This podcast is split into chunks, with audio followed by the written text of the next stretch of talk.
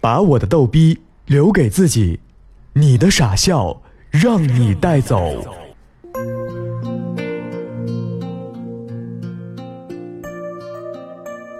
一二三，小时候总希望自己快点有身份证，这样可以去网吧。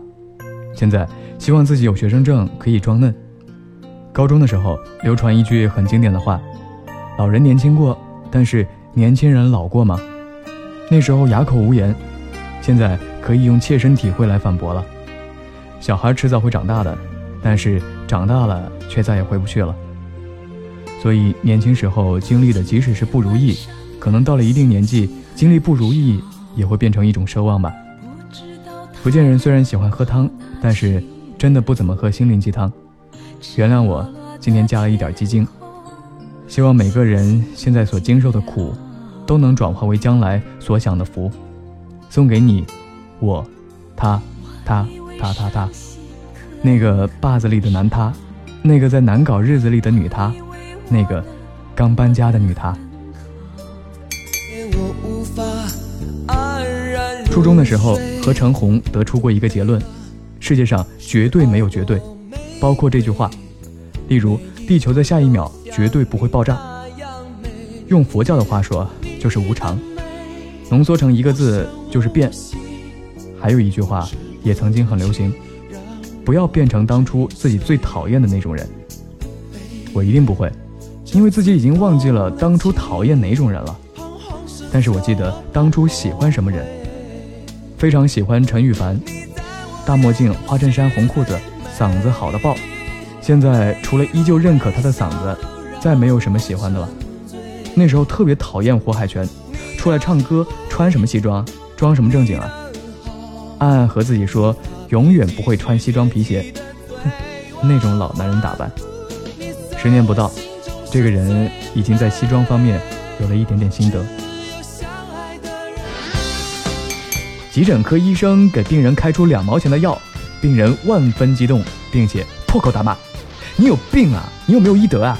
老子大老远几十块钱打车过来，挂号都排了半个小时，你他妈一毛钱、两毛钱的药开给我，你逗我玩呢？”哼，真人真事。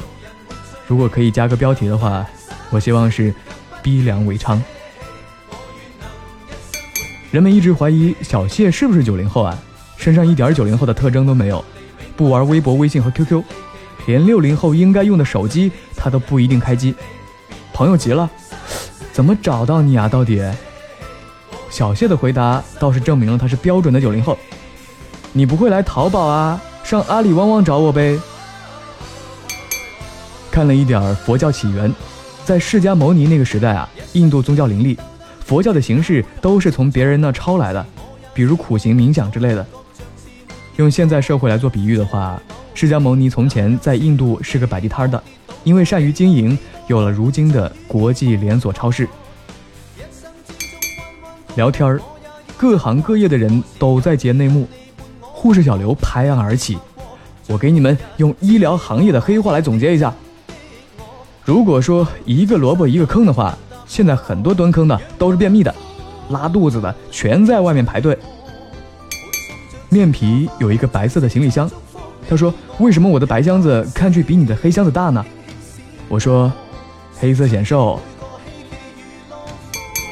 发朋友圈，朋友评论说：“生活小滋润呐。”不啊，因为悲惨生活没有发上来，就是不想让我的不幸衬托出你们的幸福。但是刷了一遍朋友圈，发现大家都是这么想的，于是我又成最不幸的了。